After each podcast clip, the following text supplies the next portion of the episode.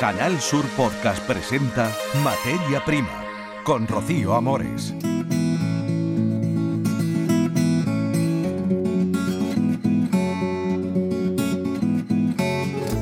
Con Pepe Camacho en la realización técnica vamos a hablar de coronavirus y coronavirus en agricultura.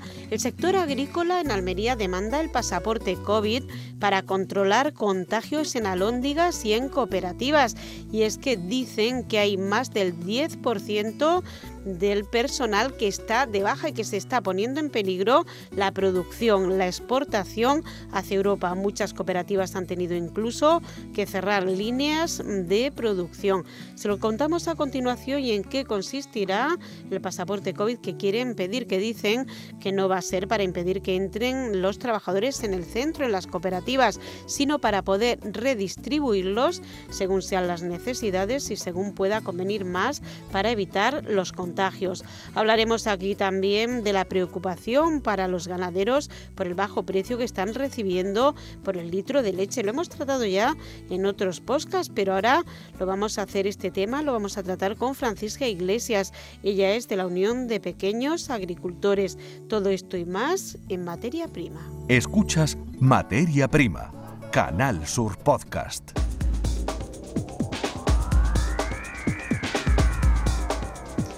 La Asociación de Cosecheros y Exportadores de Almería Coespal ha pedido a la Junta de Andalucía el poder solicitar el pasaporte COVID a los trabajadores del manipulado para acceder a las instalaciones para entrar en las cooperativas.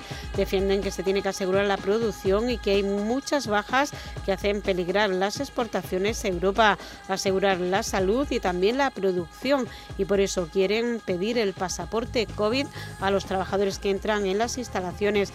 Nos hemos ido hasta Biosabor, que es una empresa que tiene 500 trabajadores y más de 500 agricultores asociados para ver cómo están viviendo este momento de COVID. Y es que salimos de las vacaciones y nos vamos a Biosabor, que está en Níjar.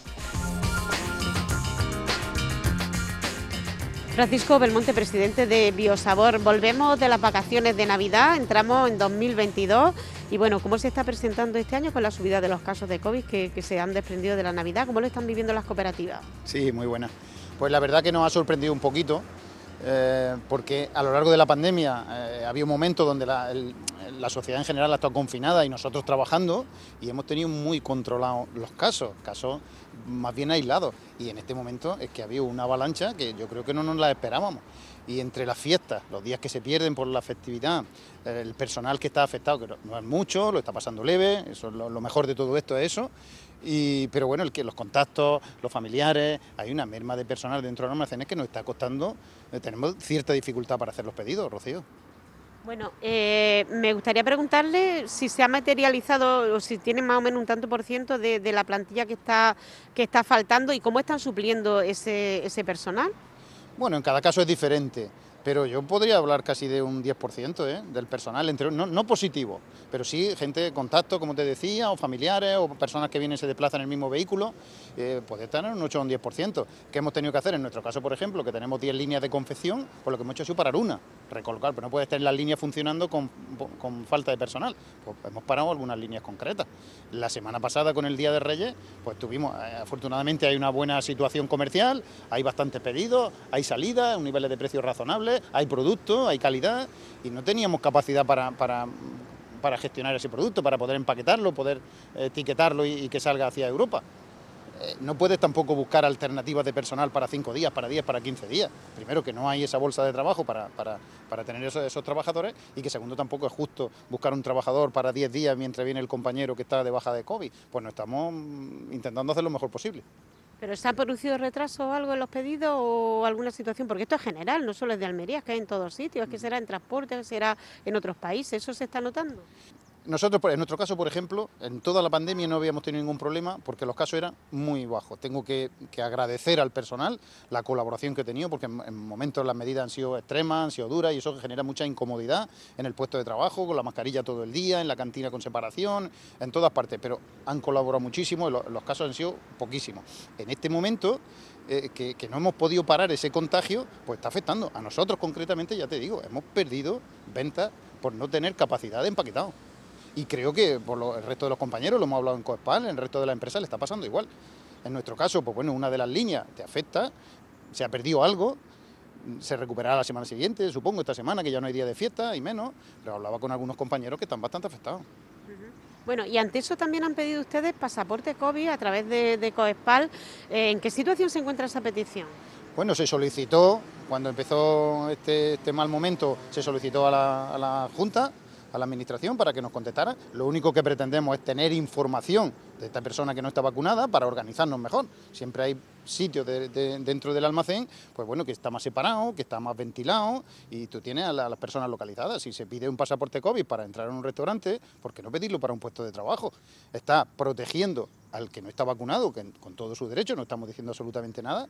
Por supuestísimo que su puesto de trabajo no iba a correr ningún peligro, eso está más que claro pero sí queríamos tener información para protegerlo a él y para proteger al resto de sus compañeros. Y se han dado algún caso de que los comités de empresa se han puesto en contra de esta medida de poder pedirle el certificado COVID a los trabajadores. Me parece que no, vamos, no estamos remando todo en el mismo sentido. Lo único que se pretende es proteger.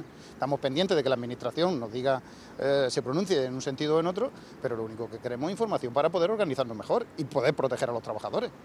Bueno, se supone que dicen que a final de mes se va a relajar un poco ya los contagios o que, o que va a cambiar. ¿Cómo lo viven las cooperativas? ¿Cómo afrontan el 2022? Bueno, nosotros estamos muy a la expectativa que esta ola se pase porque si esto se mantiene mucho en el tiempo cuesta trabajo y hay que buscar otro personal y qué pasa cuando este pasa el periodo de los 10 o los 8 o los 10, 12 días. Estamos esperando, estamos a la expectativa intentando hacer lo que podemos para que se ocurra, para que esto se supere. Creemos el otro día lo comentaba, el presidente que para final de mes esto va a cambiar entre la vacuna, eh, el tercer refuerzo y los casos que lo están pasando, pues que la inmunidad general, esa tanta inmunidad de grupo que estábamos diciendo, creo que, que, va a llegar y que esto se va a normalizar y va a tranquilizar. Lo esperamos como agua de mayo. Pero bueno, ahí estamos. Con respecto al 22, bueno, la situación es buena, hay varias cosas, varios argumentos que están favoreciendo a ella, hay un consumo importante, hay una, fluidez en la salida, hay un nivel de precios razonable, estamos, estamos, trabajando bien, afortunadamente se está trabajando bien. Parece que hay otros orígenes que están teniendo problemas, con algún virus, con alguna cosita, en Almería todavía estamos mm, escapando de esto, llegará también y tendremos que afrontarlo cuando llegue, pero tenemos que seguir trabajando. La, asignatura pendiente en Almería es la concentración de la oferta, hacemos todo lo mismo, tenemos que estar muy, muy juntos para eso. Eh, los terceros países nos están apretando mucho y nosotros tenemos que hacer, tenemos que hacer piña. Y si no, si no vamos todo lo rápido que quisiéramos, pues se está avanzando, pero si no vamos todo lo rápido que quisiéramos para la concentración de la oferta, sí por lo menos tenemos que comunicar juntos, porque la batalla de la comunicación Almería la ha perdido. Eh, hay algunas cosas pequeñas que se nos pueden reprochar y que eso es lo que más suena en toda Europa, con el mar de plástico o con otras cosas. No es justo. Y, tenemos que decirle a Almería que estamos trabajando con un invernadero solar, que no, consumimos gas, que no emitimos CO2, sino todo lo contrario, casi consumimos CO2. Y eso hay que decirlo al consumidor. Estamos proveyendo durante el invierno de unos productos maravillosos, antioxidantes, vitamínicos, hay que decírselo a la gente, la gente se le olvida, lo sabe, pero se le olvida y hay que estar ahí. Entonces, como mínimo eso, para el 22 me gustaría que Almería se organizara un poquito y, reforzáramos esa comunicación para decirle a Europa que nos tengan en cuenta que estamos trabajando para ellos y que le estamos dando salud, que no solamente le estamos dando estamos un sector que trabaja y ahí está, sino que estamos aportando salud a la sociedad. Es que eso es muy importante y eso hay que decirlo. Eh, Francisco Belmonte, en este momento, ¿cómo están las líneas de, su cooperativa? ¿Qué productos están saliendo? ¿Hacia qué países? ¿Y qué pasa con Reino Unido? ¿Cómo empezado el año? Bueno, ahí está, la burocracia se sigue complicando, ya lo sabíamos, pues nos estamos adaptando, estamos volviendo a, etapas pretéritas, que ya lo teníamos olvidadas. Al final nos adaptamos a todo y lo hacemos con más dificultad, llega con un poquito de retraso, cuesta más que el producto, se pierde algo de frescor, pero seguimos ahí. Eh, ellos también están buscando alternativas en terceros países, que eso sí es lo peor, porque hay por, una serie de circunstancias es lo que más nos va a afectar. Pero bueno, se sigue trabajando. El Reino Unido no es una cosa que por ahora nos preocupe tanto. Y, en general, las líneas están donde, donde, donde lo estábamos comentando, en, seguir estando cada vez más cerca. Nosotros como empresa eh, seguimos nuestra línea de tomates de sabor, no solo orgánico, sino ese orgánico con un sabor diferente, donde el consumidor lo pueda fidelizar en esas especialidades de, cóctel y de, cherry y todo este tipo de cosas, y con la quinta gama, con nuestra fábrica, que queremos ya que esta temporada de, a partir de abril o mayo esté en marcha, pues queremos estar ahí con una nueva imagen, con un mm, cambio un poco en la, producción, vamos a tener la materia prima a pie de fábrica, con lo cual eso nos va a permitir, porque el, el producto anterior estamos fabricando en Córdoba y eso mm, pierde un poco de frescura la materia prima. Aquí la vamos a, prácticamente vamos a trabajar en tiempo real te va a permitir hacer una mejor selección de la materia prima y cuando seleccionan mejor la materia prima, el producto final que sale, además de la tecnología que lleva a incorporar la nueva fábrica, creemos y estamos muy ilusionados en que vamos a hacer un producto diferente, con buena imagen, con buen sabor, con algo, algo que nos va, no, creemos que, que nos va a aportar valor. Escuchas Materia Prima, Canal Sur Podcast.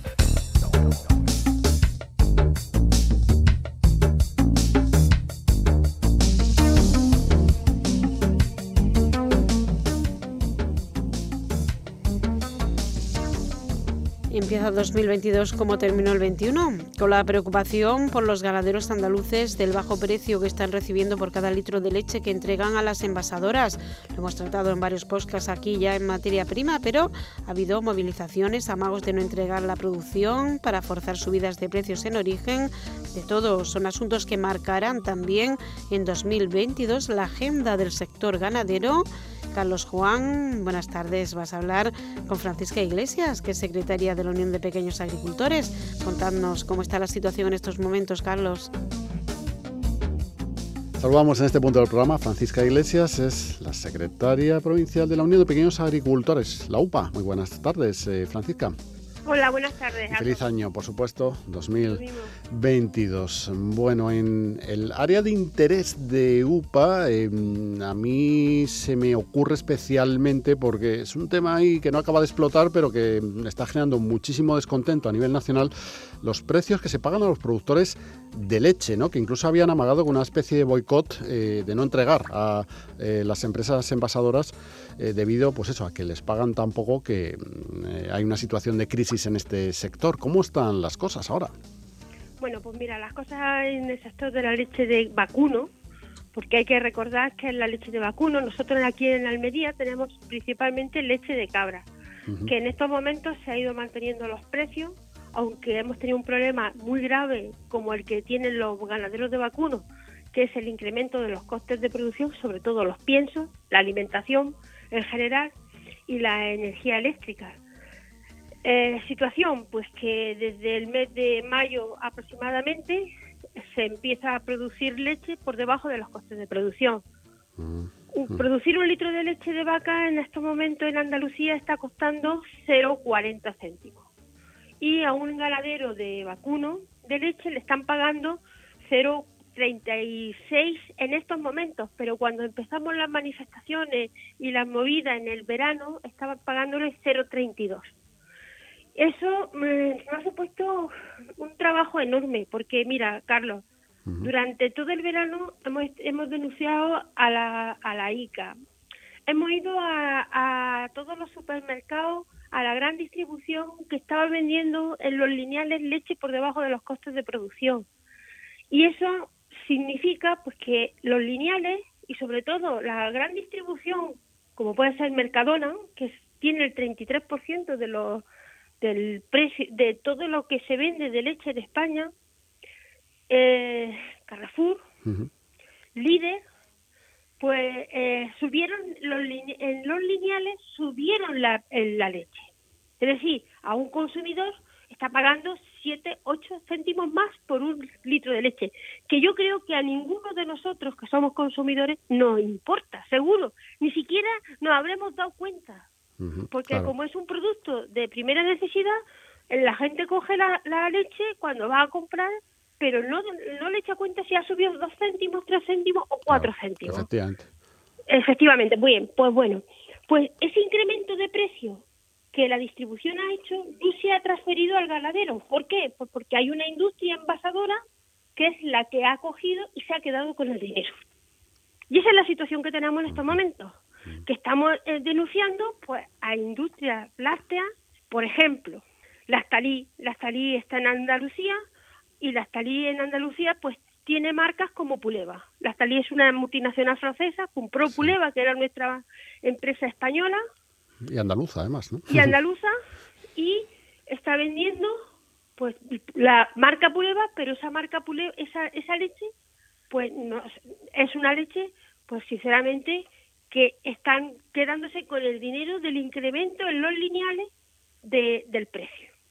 Por ejemplo, President, que lo conocemos todo el mundo, eh, la marca President, pues también. García Vaquero también es una marca de la Stali que se ha quedado. Es decir, tenemos una situación muy difícil en el vacuno de leche, porque realmente quien está apretando los tornillos en estos momentos al ganadero es la, la industria. Y por otro lado, también hemos llegado hasta que el gobierno e incluso el Ministerio de Agricultura diga, pues bueno, que se van a tomar cartas en el asunto, se están tomando cartas en el asunto muy lentamente, pero se están tomando, porque desde luego esta gente no puede seguir riéndose de los ganaderos, de los consumidores, de la distribución, y digo de la distribución.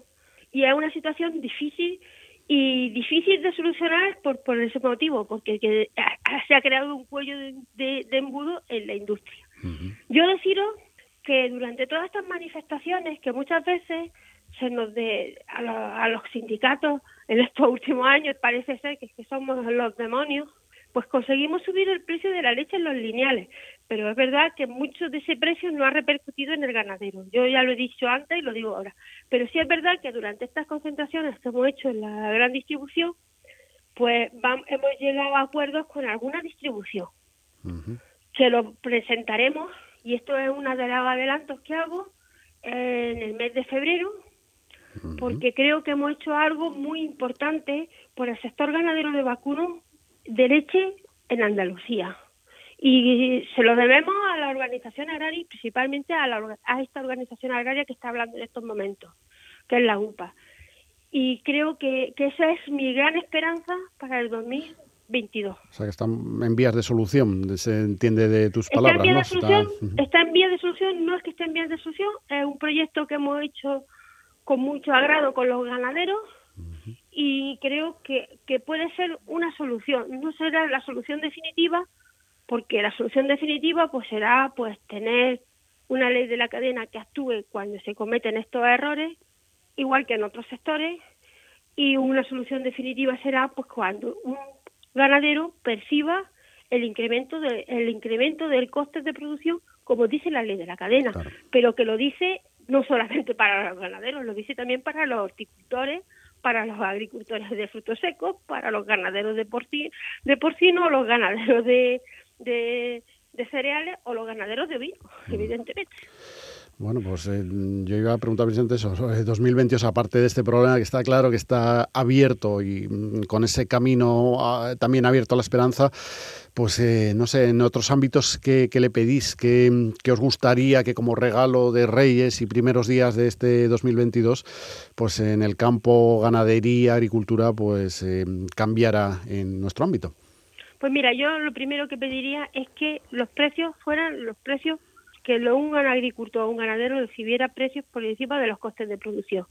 Y eso solamente se hace con una ley de la cadena que se cumpla y en el caso del sector hortícola también, como pasa en otros sectores, con medidas de, eh, control del mercado y de las calidades que se comercializa. Por ejemplo, en Andalucía, cuando se ponga ya en, funcionamiento a través de la interprofesional hortifruta, de la ley eh, de la extensión de normas. Se está trabajando bastante en esta extensión de normas, posiblemente para esta campaña que estamos ya no, pero para la próxima que empieza en el mes de, de agosto, septiembre, sí que empezaremos ya con una extensión de normas para controlar las calidades, para controlar calidades, es decir, para que las segundas, cuando hay una sobreproducción, o las terceras, no entren en el mercado. Para mí, mi ilusión sería esa, porque el, resto es accesorio. Si cobrando un agricultor lo que tiene que cobrar por su producto, el resto de cosas pueden subir, pueden bajar, pero es accesorio. Lo importante es que nosotros mantengamos nuestra renta, que desgraciadamente en el año anterior no se ha mantenido y, se ha, y ha decrecido con respecto a, a otro año de referencia. Y eso supone pues que un sector como el, agrícola y el ganadero, que son sectores esenciales en este país, y ya lo, y por desgracia se ha demostrado en esta pandemia, pues pueden surgir y pueden seguir manteniéndose y si los agricultores y los ganaderos no tenemos la rentabilidad suficiente no podemos invertir en mejorar una explotación. y además no podemos tener una, una vida digna, con lo cual en el sector hortícola posiblemente si se van los agricultores entrarán las multinacionales y las grandes empresas, pero en el sector es como del interior de nuestra provincia de Almería, si se van los agricultores y los ganaderos, ahí se queda todo hecho, se queda todo abandonado. Y eso no lo podemos permitir. Entiendo. Bueno, pues hay que ver, siempre todo es un periodo de retos el que estamos afrontando estos días y, ahí está, ahí está la clave. Sin duda nosotros desde aquí informaremos, informaremos sobre los, precios, los problemas asociados a los precios porque eh, es algo que no acaba mm, de mm, solucionarse realmente y que es eh, cíclico, se repite. Bueno, veremos, eh, es justo ¿no? que por un trabajo se perciba una remuneración eh, adecuada, pero eh, no siempre es así, por lo que desde luego no estás transmitiendo. No sé si nos dejamos algo en el tintero que quieras añadir antes de finalizar, Francisca. Pues nada, que yo también pido que todas estas cosas que, que son los propósitos para el año que viene, pues que se tomen, que políticamente también se, se apoyen, porque mm. realmente si no existe una política de apoyo ni una norma que se regule, difícilmente se van a poder conseguir. Y desde luego, pues bueno, todo lo que sea inversiones para mejorar, inversiones para conseguir una agua más barata, evidentemente eso, eh, como he dicho antes, es muy importante, pero es más accesorio. Lo importante es que nosotros tengamos una renta en condiciones. Pues muchas gracias por estar con nosotros en este tiempo de radio y también de internet, hablando con la secretaria provincial de UPA en Almería, Francisca Iglesias. Muy buenas, eh, eh, Francisca, gracias. Buenas tardes a todos y feliz año y esperemos que este año sea un año de logro. Escuchas Materia Prima. Canal Sur Podcast.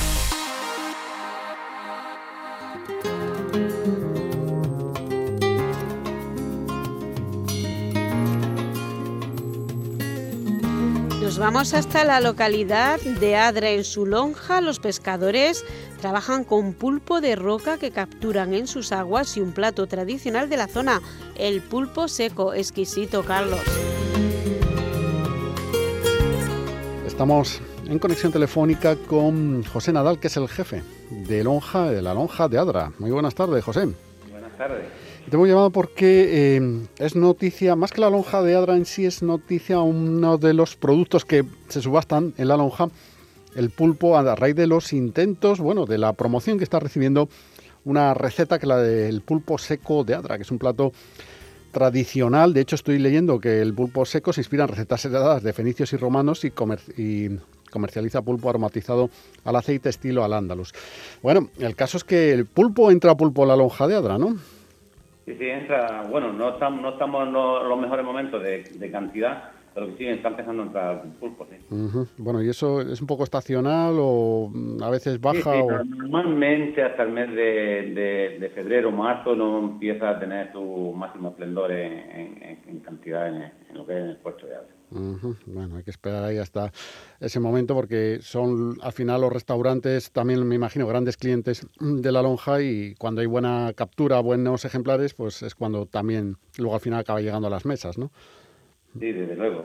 Nosotros tenemos una empresa técnica que es más, más de Adra, que estamos ya un poquito en, en ello para comprar bastante pulpo para hostelería y restaurantes, el consumidor final y todo, todas estas cosas así.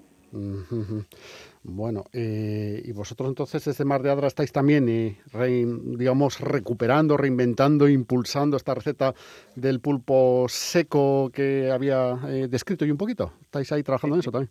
Sí, estamos sin perder nuestras tradiciones, nuestras costumbres de, antes. Hemos descubierto también un, pulpo seco al plato, que es también novedad, que no necesita cocinarlo, simple y llanamente calentarlo, no calentarlo, calentarlo a toda temperatura ambiente y servirlo al plato. Es un poco seco, no tener la necesidad de tener que llevarte el horno a cuesta por si tienes que ir a la tierra, por si tienes que ir a la playa, o si tienes que ir desplazarte a cualquier sitio, no tengas que llevarte ni un horno, ni mucho menos está exquisito a mi gusto. Pues la verdad es que a ver si todo esto llega a buen puerto, nunca mejor dicho, porque por otro lado la Junta de Andalucía pues estaba ahí impulsando eh, ante la Unión Europea la, el conseguir que el pulpo seco sea reconocido como especialidad tradicional garantizada. a ver si ese aval llega también en este 2022, ¿no? Exactamente, la Junta ya, ya ha reconocido el pulpo seco de Adra como especialidad tradicional de, garantizada. Y trasladará la, la documentación a Bruselas para su publicación en el boletín oficial de, la, de la, Unión, Europea. Distintivo de, calidad y garantía de, la marca de, pulpos, del pulpo seco de Bueno, pues todos remando en la misma dirección. Hay que ver los términos marineros que nos están saliendo. Precisamente eso, para hablar del pulpo seco, que hasta ahora, aunque hoy el protagonismo recae en los roscones y en los dulces y, un poquito en eh, la forma en la que reciben los Reyes Magos, pero el pulpo, pues eh, hay que tenerlo en cuenta ahí, más en esas fechas que nos has dicho, que se reactivan las, las capturas bueno, ahí en Nadra el sector pesquero todavía sigue siendo potente, ¿no? ¿Cuántos, eh, no sé si tienes alguna cifra en la cabeza, pero ¿cuántas personas viven de, la pesca en el puerto de Adra? Directamente, marineros directamente, unos 135. Pero date cuenta que eso eh, acarrea muchos puestos de, trabajo indirectamente, como la pescadería, transporte, pues de, todo mueve muchas familias lo que, lo que el sector de pesca nada. Pues, pues que, que, tengan muy buena salud también en este año 2022. Nunca es eh, fácil este oficio de pescador, pero eh, hay una economía local que, que, tiene que crecer más, si cabe todavía dentro de, de las posibilidades que un puerto como Adra pues puede ofrecer a todas esas eh, familias. Buen año, por lo tanto, en 2022 para los hombres y mujeres de la mar. Y en fin, eh, José, no sé si nos dejamos algo que quieras añadir eh, de todo lo que hemos ido hablando, de Mar de Adra, de, de, Apusedra, en fin, si nos hemos dejado algo en el tintero, es el momento ahora de, antes de finalizar, pues, pues comentarlo. Aparte de todo esto, que pienso que va a impulsar un poco lo que es el precio del pulpo, pienso que es una cosa que va a ser bastante buena como, como puntualizar, te puedo decir que no tiene nada que ver ni con la pusedra ni con la hoja de ara, o puedes decir que es un puesto y un trabajo y un sector que enamora. Duro también, ¿no? Enamora, pero es duro, ¿eh? No, esto no es para cualquiera, ¿no? sí, ya te lo digo. Yo llevo, llevo aquí 21 años trabajando y me costaría mucho trabajo o me costará mucho trabajo el día que lo tenga que dejar. No por la economía ni económicamente, sino por los sentimientos. Sí, estás muy vinculado a la mar, entonces, a la lonja. y muy, muy, muy, sí, sí, sí, Bueno, y la, descendencia, las la, generaciones, digamos, los que hay detrás, ¿continuarán en tu caso o ya se están orientando por caminos distintos? Porque... Espero que sí, espero que sí, la cosa continúe. Ha habido, hay rastras difíciles, momentos difíciles, por, las, por las pesqueras que hay, por los cambios climáticos, por, por, el larga invasora. Hay muchos momentos difíciles en, el tema de la pesca, pero creo que lo vamos a superar y y con, y con ganas. Canal Sur Podcast.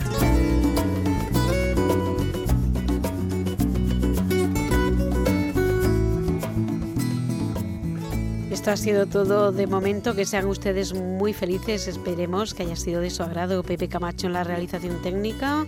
Carlos Juan y Rocío Amores les desean que pasen una semana estupenda que sean felices, felices. Hasta la próxima. En Canal Sur Podcast han escuchado Materia Prima con Rocío Amores.